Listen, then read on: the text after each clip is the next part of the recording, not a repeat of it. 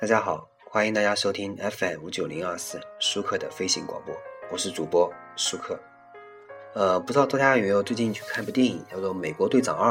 大家有没有看啊？啊，我去看了一下，我感觉还是非常不错的。呃，这部电影呢，呃，简单来说啊。我觉得是一个脱胎换骨的变化，赏心悦目，精彩纷呈。其实啊，只要故事发展到什么个人英雄发现自己的上级啊、自己的机构啊、自己的组织啊、自己的政府啊是邪恶的根源这样的格局啊，这就是美国电影故事的根了。好莱坞在这种电影级别上的优势啊已经是文明等级一样不可超越。即使是电影是由两个拍电视剧的不出名的兄弟导演拍出来的，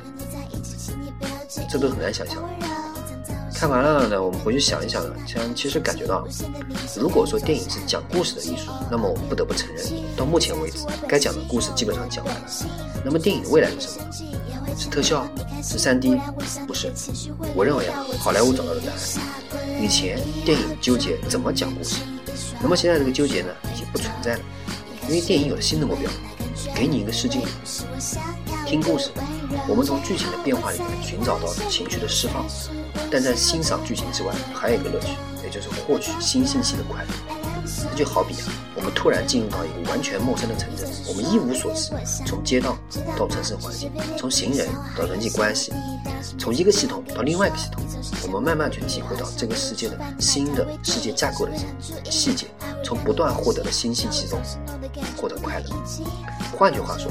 新的观察乐趣来自于对新信息的吸收和消化而产生的快乐。到目前为止，这些卖座的好莱坞巨制啊，《指环王》、《哈利波特》、漫威的超级英雄系列、《阿凡达》系列、《星球大战》、《X Man》、《Star Trek》游戏、《魔兽世界》啊、《最终幻想》系列等等，其重点都不在故事，故事早就是那些了，而是在你猝不及防的时候，扔给你一个行星般大小的世界观，在这里面有无数的架构和设定，复杂的人物关系，还有让你津津乐道的细节，如何编号，如何饮食，如何成长。与其说你的消费故事，不如说你在消费这个世界。在日益碎片化的社会中，人们不断的刷微博、刷推特、刷朋友圈、刷 Facebook，人类对于信息的渴求超过了对于戏剧的渴求。如果说一个故事的信息量几百 G，而现在这一类电影的这个信息量只是让你在两个半小时内消费几十 T 的信息量，这种系列电影啊，需要你对所有上下文都很了解。需要你对历史很了解，需要你是死忠是骨灰粉丝，你才有极致的乐趣。换而言之，需要你对信息的大量掌握之后才能观看。我发现呢，我是越来越喜欢看这样的电影。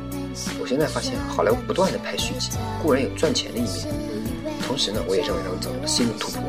贩卖世界观而不是故事。谁能建立一个完整且能俘获观众心灵的全新世界架构，谁就能赢得全部。故事是什么其实不重要，甚至